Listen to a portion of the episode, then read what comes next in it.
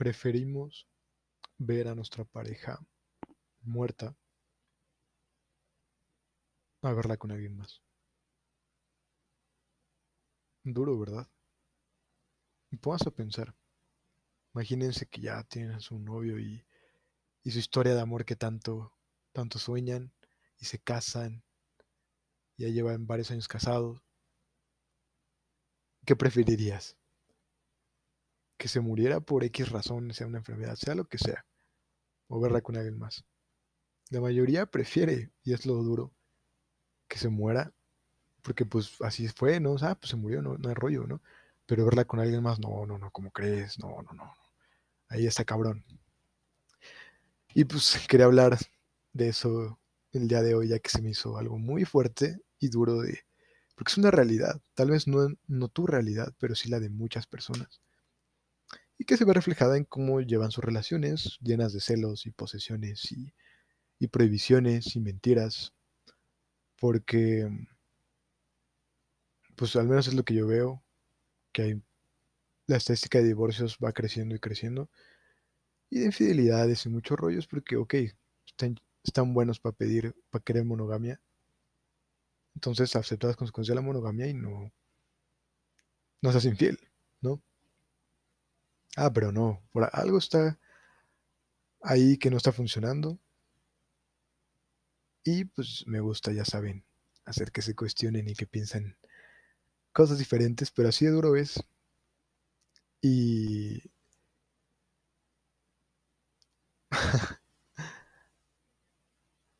Y pues yo les invito a, eso, a cuestionarse de nuevo si les funciona vivir de esa forma.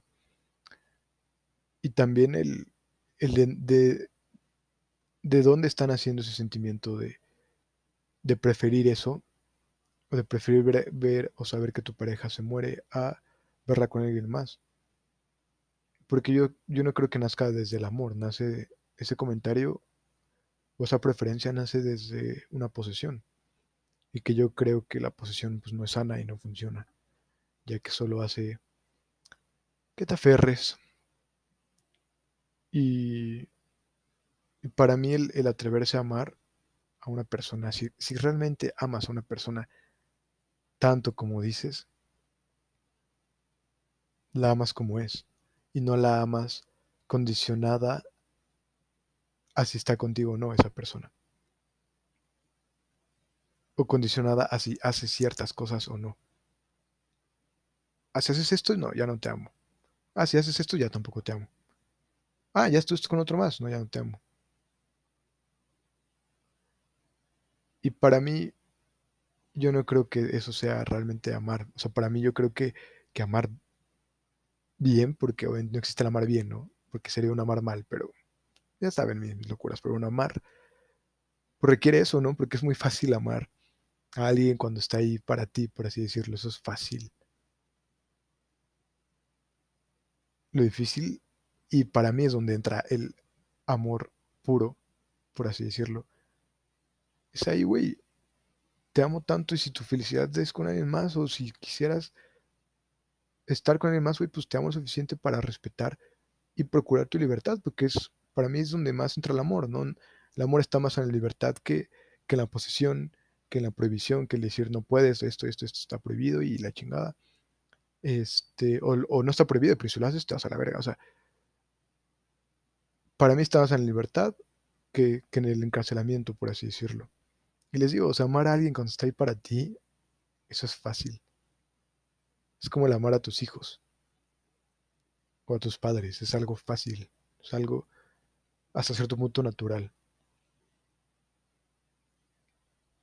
Y, yo les quiero invitar a eso, amar como a sus padres, como a sus hijos, al prójimo,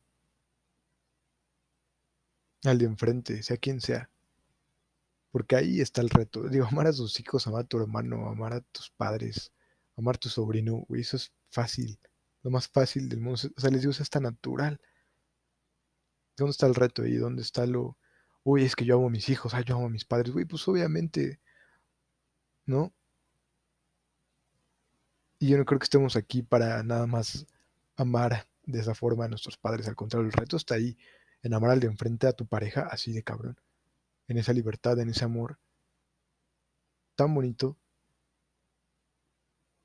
que resulta tan fácil cuando es hacia familiar, hasta, hasta un amigo. ¿Y por qué es más fácil hacia un amigo? Pues porque no le pides nada, ¿no? Un amigo tiene más amigos y no vas y se le haces a pedo y, y te enojas y ya no son amigos, ¿no? Por algo las amistades duran para siempre y matrimonios son pocos. Y esos pocos no sabemos cuántas mentiras, cuántas infidelidades, cuántas cosas no han pasado. Y con todo esto, pues yo solo busco que se cuestionen, que se pregunten, que abran su mente un poquito y que se incomoden y digan, pero ¿cómo? No sé. Ustedes escojan vivir como ustedes gusten, lo que más les funcione, pero atrévanse a, caer en ustedes y a cuestionarse todas esas cosas que damos por hecho muchas veces. Y si realmente es lo que ustedes quieren, si realmente ustedes están plenos, si realmente están contentos y todo, y, si escogen vivir en esa exclusividad o monogamia con una persona, pues vívala en serio, y vívanla en paz, vívanla con amor. Y no, no con mentiras o no atreviéndose a ser quienes ustedes realmente son por miedo a que la otra persona se vaya. y atrévanse a amar al prójimo a ese nivel como tus padres, como tus hijos. Porque para mí ahí está el reto. Es muy fácil amar a los hijos, a los padres, a los hermanos. Pero bueno, esto fue mi, mi podcast del día de hoy, mi filosofada. Espero les haya hecho cuestionarse, preguntarse, enojar, lo que haya sido, está bien. Muchas gracias por escucharme, por darse el tiempo de, de, de, de atreverse a esto. Y yo valoro mucho su tiempo, se los agradezco enormemente. Pues nada, tengan un bonito día. De nuevo, muchas gracias por escucharme. Espero lo hayan disfrutado disculpen. Y pues cualquier comentario me pueden enviar por mi Instagram, por Twitter, por donde gusten. Si me tienen en WhatsApp, pues envíenmelo en WhatsApp. Y pues les mando mucho amor. Cuestiónense. ¿Por qué creen lo que creen? ¿Por qué hacen lo que hacen? Todo. Y vivan felices. Y escojan lo que les funcione y cuestionen si lo que están haciendo le está funcionando o no. Les mando mucho amor. Y pues me escucharán muy pronto. Bye.